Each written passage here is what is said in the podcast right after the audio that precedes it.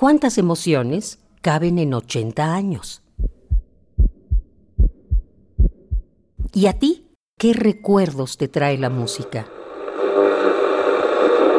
Súbele el volumen a la radio, que el viaje a través del tiempo está por comenzar. Radio UNAM, ocho décadas de música y remembranza. Una de las principales y más loables características de la radio es su capacidad de transportarnos de vuelta al interior de nosotros mismos. ¿Reconectamos? 1979.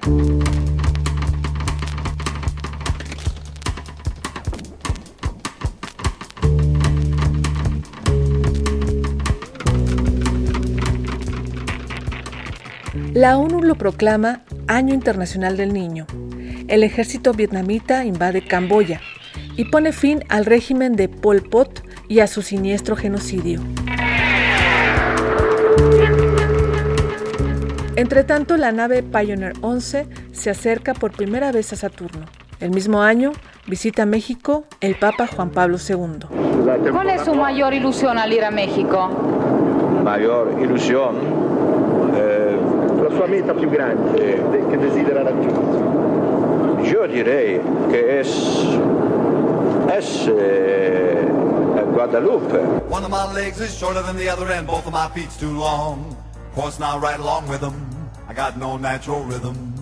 1979. Frank Zappa ridiculiza el movimiento disco con su canción Dancing Fool.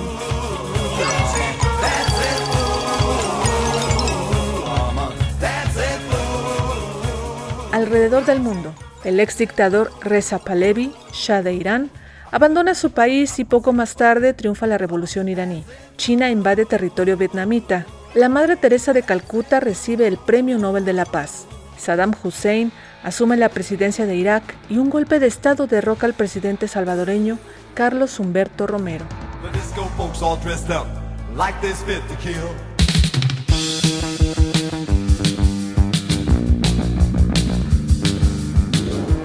...4 de mayo de 1979... ...Margaret Thatcher es elegida primera ministra del Reino Unido y Joy Division llama al desorden con una canción de su álbum Unknown Pleasures.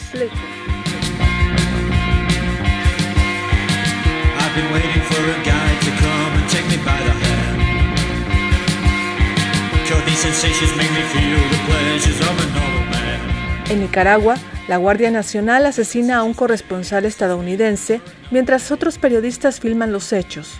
En consecuencia, Estados Unidos retira su apoyo a la dictadura somocista y precipita el triunfo de la revolución sandinista.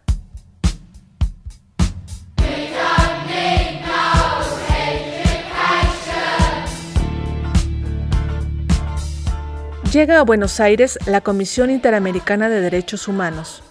Su propósito, investigar los más de 30.000 casos de desaparecidos en apenas tres años de gestión del presidente de la Junta Militar, Jorge Rafael Videla. Para encubrirlo, se pone en marcha una campaña de desprestigio contra esta institución.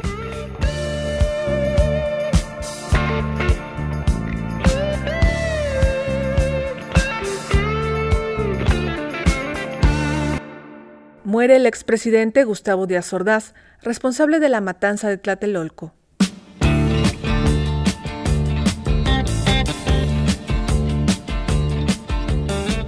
Griselda Álvarez asume el poder ejecutivo del estado de Colima y se convierte en la primera mujer que ocupa una gubernatura en México.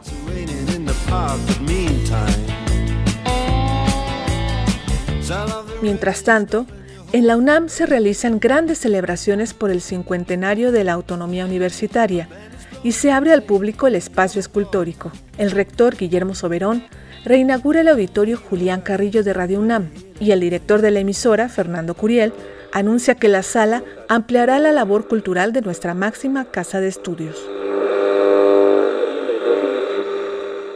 Radio UNAM, ocho décadas de música y remembranza, porque la vida se mide en canciones, historias, instantes.